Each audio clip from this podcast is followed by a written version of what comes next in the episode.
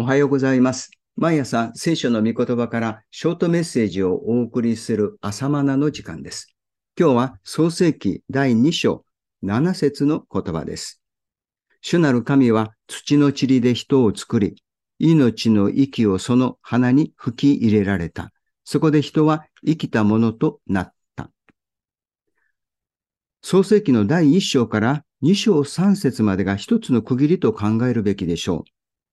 6日間の創造記事と7日目の安息日に関する記録です。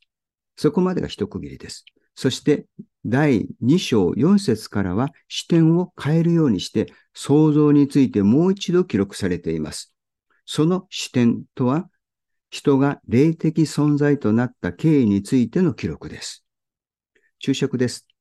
第1章から2章3節までの主語は神であるのに対して、第2章4節以降の主語は主なる神、あるいは神である主となっており、文体にも区別がある。注釈は以上です。第1章では人間も含む万物の創造について記録されており、そしてこの第2章ではさらに人間に焦点を合わせて記録されています。その人間とは神から命の息、すなわち霊を注がれることによって生きるようになった人間の記録です。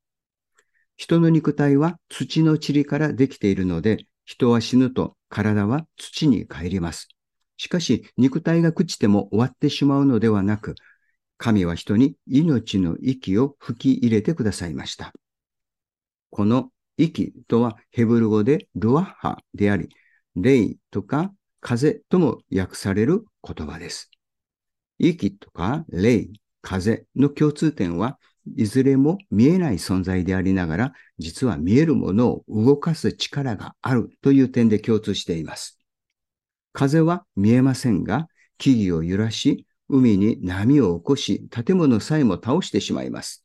風は見えませんが、物事が動いているのを見て風の存在を知ります。息もそうです。口や鼻から出入りする息は見えません。でも不思議なことです。息があるとき、人間は活動します。しかし、息が取り去られると、肉体の死をもたらします。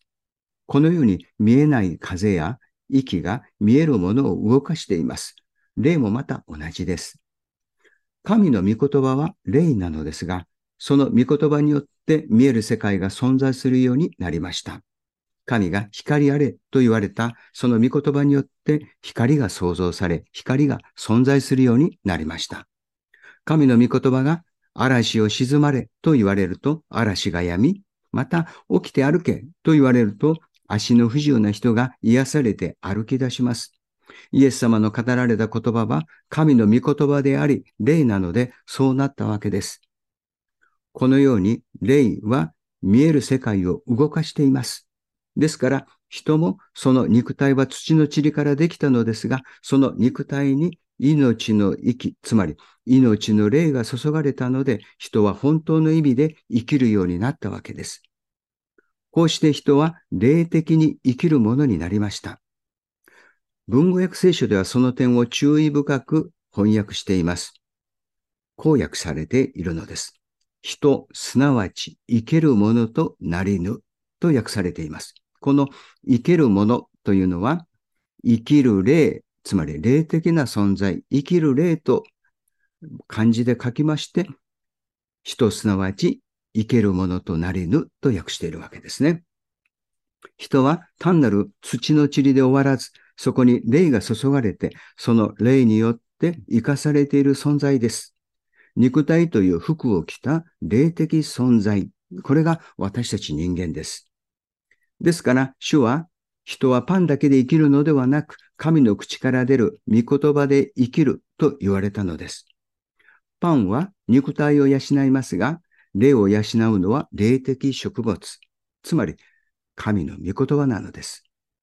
神に似せて創造された私たちが神と共に働くために神の御言葉を食べて生きるように作られたのです。それが本当の意味で生きるということなのです。しかし多くの人々は肉体を生かすために人生を費やしてしまいます。だから肉体は飽食でも霊は飢餓で苦しんでいます。虚しいという感覚は人の霊的飢餓から出てくる叫びです。肉体が空腹だとお腹が空いたと感じるように、神の御言葉がないと人の霊は虚しいと感じるわけです。人を生かすのは霊である。私の言葉は霊であり、また命であると言われたイエス様の御言葉を食べて、霊的な生活が満たされますようにと祈ります。今日は以上です。それではまた明日の朝お会いしましょう。